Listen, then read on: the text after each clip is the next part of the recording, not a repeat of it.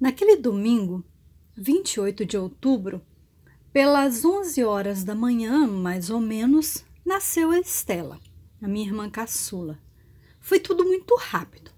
A comadre Maria Cândida disse que nunca, em tantos anos de parteira, vira um menino chegar tão de repente. De fato, embora a mamãe estivesse já bem pesada, o nascimento era esperado apenas para os começos de novembro. Amanhecera na faina habitual, sempre madrugara por natureza, e não seria agora, com duas empregadas, embora em gestação avançada, que iria ficar preguiçando na cama. Cedinho, pois, como de hábito, ouvimos-la sacudindo a rede de chonda mandando-o buscar o cuscuz na dona Zefinha, o mingau do Benedito, a roladeira d'água, ativando a Rita na limpeza da casa, do alpendre, do quintal. A dona Domingas chegava mais tarde, dormia fora, mas essa não precisava ser mandada. Acabado o café, nós duas estávamos no quintal brincando de taberna com a Teresa de seu Guimarães, João e Adalto, quando mamãe pôs a cabeça na janela que dava para o oitão e me chamou com uma desusada urgência na voz. Larguei tudo e fui depressa, sentindo que naquele Irene, aqui, rápido! havia algo de extraordinário. Não que ela tivesse gritado, falou até baixo, mas a voz contida, entrecortada, um pouco ofegante. Quando cheguei perto, vi que estava lavada em suor e muito pálida. Disse: Vá correndo chamar a comadre Maria Cândida. É para ela vir urgente. Não diga nada a ninguém pelo caminho. Saí correndo. A parteira morava perto do campo de futebol, na rua que passava nos fundos do quintal grande. Cheguei lá puxando o fôlego, bati, bati. Daqui que a comadre abrisse, com todo o descanso, aquela janelinha. Antes que nada me perguntasse, eu fui logo dizendo apressada: Mamãe disse que é para a senhora ir já. Vá, voando, que ela está precisando. Voando para quê? Tua mãe é mulher vexada. Vai que, que nem é nada demais. Aconteceu alguma coisa. Ela caiu da queda. Está com alguma dor forte? Não, não caiu, mas está no quarto suando por demais. Eu acho que é a hora do menino nascer. Ai, ai, ai, ai, ai, com quem casei minha filha? Até este pivete vinha aqui querer me ensinar meu ofício. Noutro tom, enérgico, autoritário. Então eu não sei o que eu estou fazendo, menina. Volte e diga à sua mãe que deixe de sobroço. Acabe com o vexame. Eu não demoro, eu já vou.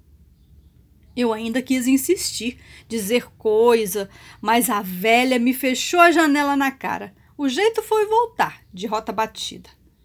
Mamãe, mal meus passos pressentiu, gritou lá de dentro a mesma ou até maior urgência na voz. E então, a comadre sair? Não, mãe, ela diz que é vexame seu, que ela já vem. E pacientava-se mamãe deveras devia estar no sofrimento agudo. Pois volte, diga-lhe que o caso é sério. É para vir imediatamente. Nesse andar, melhor é correr feito uma lançadeira. Quando por fim Dona Maria Cândida chegou, naquele sossego, pitando o cachimbo, Estela já estava era nascendo. Foi ela entrar no quarto e sair no mesmo instantinho, agora ligeira, gritando para as empregadas: Água quente, depressa, que o morgado está chegando. Ficamos por ali do lado de fora, excitadíssimas. Alba, os olhos muito grandes, a fazer tantas perguntas, recusando-se formalmente a ir comigo para a casa da dona Zefinha, para onde nos mandavam a Domingas e a parteira. Por fim, tivemos que obedecer. A Rita levou-nos e só voltamos mais tarde. Shonda foi também às carreiras buscar papai à cabeça da ponte. Mas quando este veio, Do portão ouviu os berros de Estela. Mais uma vez ele esperava um rapaz e viera uma menina. Nunca teve um filho homem. Nem por isso nos amou menos, aquele pai que outra coisa não fez em anos da sua vida senão trabalhar para nós. Que em instante nenhum cuidado teve que não o do nosso bem-estar. E nenhuma de nós, torrada, reduzida a pó, pagaria sequer uma parcela de tanto amor e devotamento. Até que, certo dia, tomando café, manhãzinha, antes de sair para o grupo, ouvimos a Domingas dizer: Senhora sabe, dona Adélia, que tem morador novo na casa velha dos fundos? E diz que é mulher dama. Mamãe alarmou-se. Mulher dama? Mas então essas meninas têm de deixar de uma vez de andar por lá. Não estou dizendo? Vamos ter pano para as mangas. Mais tarde, quando o papai chegou, nem bem se sentou à mesa, foi nos advertindo, na voz, no rosto, um ar que raramente víamos e de tão sério. Não podem mais brincar na casa do finado Manuel Firmino. Há novos inquilinos lá foi proibirem, a tentação cresceu. O quintal que tanto eu cobiçara outrora e que agora, por sua vez, era desejado por outros meninos da vizinhança, perdeu subitamente o prestígio. Outra vontade não nos influiu naqueles dias, senão conhecer a moradora da barraca dos fundos. Ela logo nos descobriu, tocaiando-a através da cerca. Mas nem se zangou, Cara feia não fez? Antes mandou-nos um sorriso que era mesmo um convite de doce. Bonita como o diabo. Um morenão viçosa que fazia gosto e se chamava Isa. De seu apelido, mais tarde soubemos que se chamava Apetitosa. Isa Apetitosa. Pois Dona Isa deu em cativar-nos de todos os modos. Logo nos vimos num grande dilema de um lado, a proibição, para nós injusta, inexplicável de nossos pais, e do outro, a moça a ofertar-nos com irresistível simpatia bombons, chocolates, lanches, agrados. Vivia dentro da barraca igual uma princesa. Tinha um hobby de cetim laque que era um fascínio para mim. Um fascínio e também uma inveja. Quando que mamãe que morava numa casa cem vezes melhor, com todo o conforto, três empregadas. Agora, além da Domingas e da Rita, havia outra, ama de Estela, possuía tão rico penhoar. Dona Isa, sempre muito bem posta, pintada, empoada, as unhas cintilando, cada momento cheirosa como se de um banho de extrato saísse, mesmo quando lavava pratos ou mexia as panelas. Até a pobre barraca do finado Manuel Firmino remoçara. Caiada, com as portas e janelas em alegre tom de azul, era outra. Afagos tantos que dela recebíamos, começamos a querer-lhe bem. Principalmente a Alba, que teria uns seis anos, se muito. Mas papai, quando soube da flagrante desobediência, dos detalhes da nova e condenada amizade, Ficou foi brabo. Tornarem a voltar, uma vez que seja, à casa dos fundos, serão castigadas. Aquela mulher é uma meretriz. Que coisa misteriosa proibida seria uma meretriz?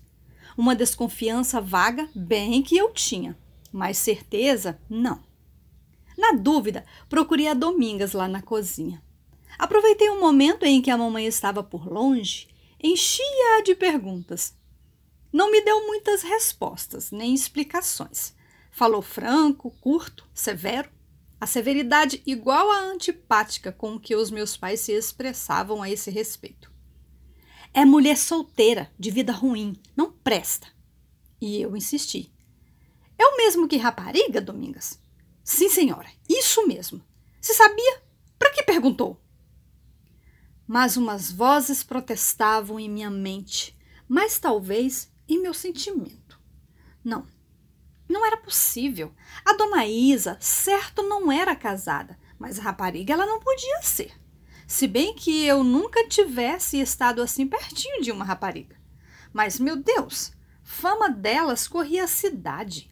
Eram o que se dizia criaturas do demônio, do desassossego de famílias, dos homens, os mais sérios. Não via o seu Guimarães tão morigerado até o usuário deixara de ser, por causa de uma da rodagem? Não, Dona Isa não era dessas. As outras contava-se que andavam quase nuas, debochadas, se mostravam malvadas. Um tico de pena não tinham das mulheres. Arrancavam-lhe os maridos rindo, só para fazê-las sofrer. Mas eu não me governava. E ainda, a contragosto, tive de me ausentar da barraca dos fundos. Porém, quem sentiu a proibição foi a Alba. Era quem mais se havia apegado à nova vizinha. Chegou até a chorar. Voltar à barraca, impossível. A regra fora formal. A ameaça de castigo, pelo tom, não deixava dúvidas de que se cumpriria caso desobedecêssemos. Mas brincar no quintal grande, isso não nos era vedado. Ora, do quintal através da cerca, eu bem que podia ainda ver a dona Isa. Porém, misturado ao bem-querer, à minha simpatia por ela, outro sentimento nascia, não muito digno nem sadio. Uma curiosidade desenfreada de conhecer-lhe a vida, saber realmente como era o que fazia. Queria ver de perto a vida de uma rapariga se tão terrível, se tão horrível e execrável como pintavam. Até Rosa se mostrava interessada, pois logo lhe contei no grupo o que acontecia. Gabei-me mesmo de ter uma rapariga de verdade morando nos fundos de nosso quintal. E minha colega, todos os dias, a primeira coisa que me perguntava, quando nos reuníamos no recreio, era: E então, viste alguma coisa da dona Isa? Quem eu primeiro vi entrar lá foi o Pedro Galo, um que morava para além da lagoa, um que tinha cavalos. Veio até montado num, amarrou num toco ao lado da barraca, nem bateu, só empurrou a porta e foi varando. O Pedro Galo entrou, fecharam a porta. Curioso, se falavam era cochichado, porque voz nenhuma eu escutei. Um bom pedaço, bem uma hora, foi que ele saiu montou no seu cavalo e se foi. Daí por diante, repetiram-se as suas visitas. Eu vi também o João Clóvis, o seu Mariano, o da Prata. Até levei um susto. Esse casado, pai de um bando de filhas moças. Então era mesmo certo. Ela podia até fazer meu pai perder a cabeça. Ah, dona Isa!